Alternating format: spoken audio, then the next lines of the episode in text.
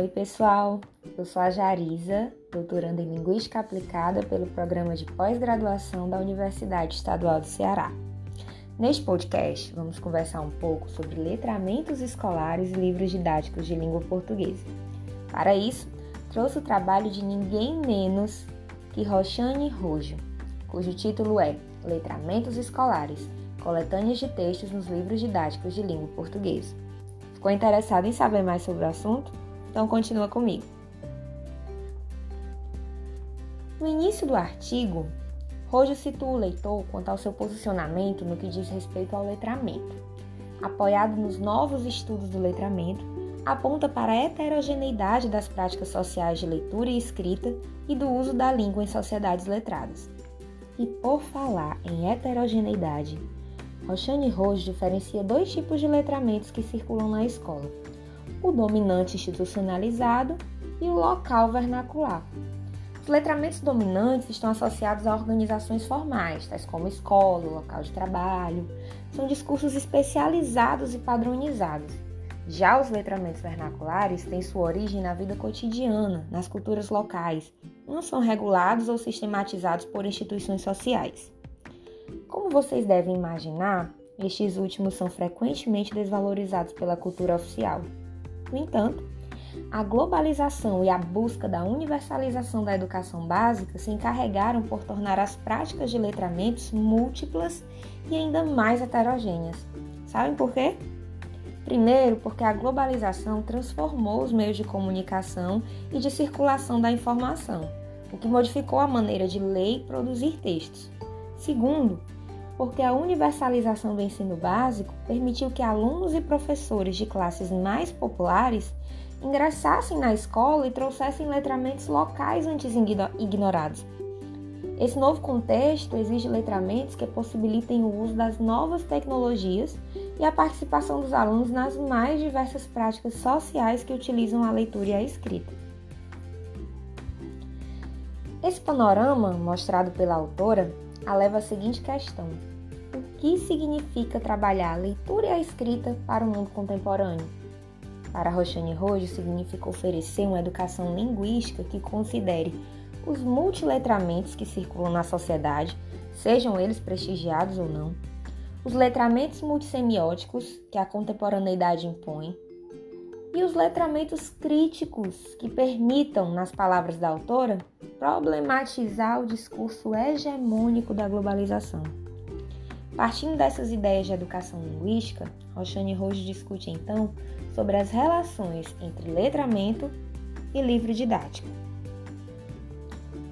Falando em livro didático, vocês sabiam que a leitura de livros religiosos e escolares estão entre as práticas de letramento mais difundidas no Brasil? Sabiam que a grande maioria da população só tem acesso aos livros que são fornecidos pela escola? Por isso, é de se esperar que coletâneas de livros didáticos de língua portuguesa oportunizem práticas sociais de letramento nas diferentes esferas de circulação dos discursos, por meio do trabalho com textos em gêneros variados. Partindo dessa reflexão, hoje investiga quais gêneros e esferas são privilegiados nos livros didáticos e quais letramentos podem ser desenvolvidos com essas escolhas. Vamos entender como a autora se propôs a responder tais questões? Rojo fez uma pesquisa documental e quantitativa de manuais de língua portuguesa de primeira a quarta série do ensino fundamental, avaliados pelo PNLD, o Programa Nacional do Livro Didático, nos anos de 2004 e 2007. Na análise, a autora agrupou os textos presentes nos livros didáticos em três âmbitos de letramento: o das artes, o da divulgação científica e o da cidadania.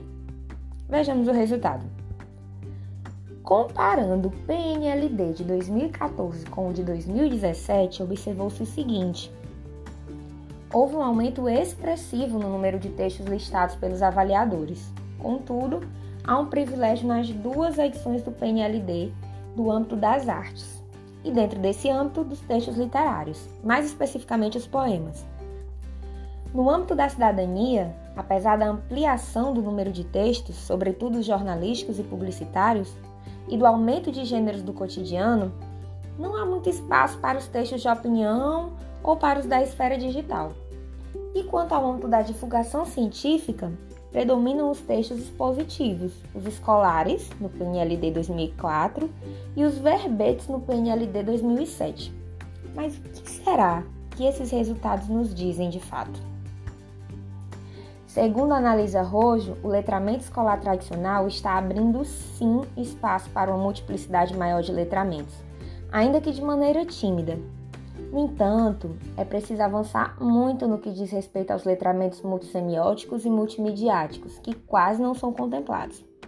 Uma observação importante que a autora faz é que tanto os textos da esfera das artes musicais quanto das artes da imagem, quando aparecem, são tratados de forma unimodal, considerando somente uma semiose. Outra observação precisa é a de que textos multimodais, como dos anúncios publicitários, na maioria das vezes servem apenas de pretexto para análise gramatical.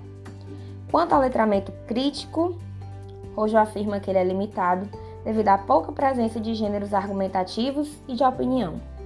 Para finalizar, a autora fala sobre o predomínio dos textos escritos em língua padrão, o que é um empecilho para o letramento numa perspectiva multicultural. Conforme a autora, a escola ainda está longe de incorporar os letramentos requeridos na contemporaneidade. O que vocês acham? O artigo foi publicado em 2010.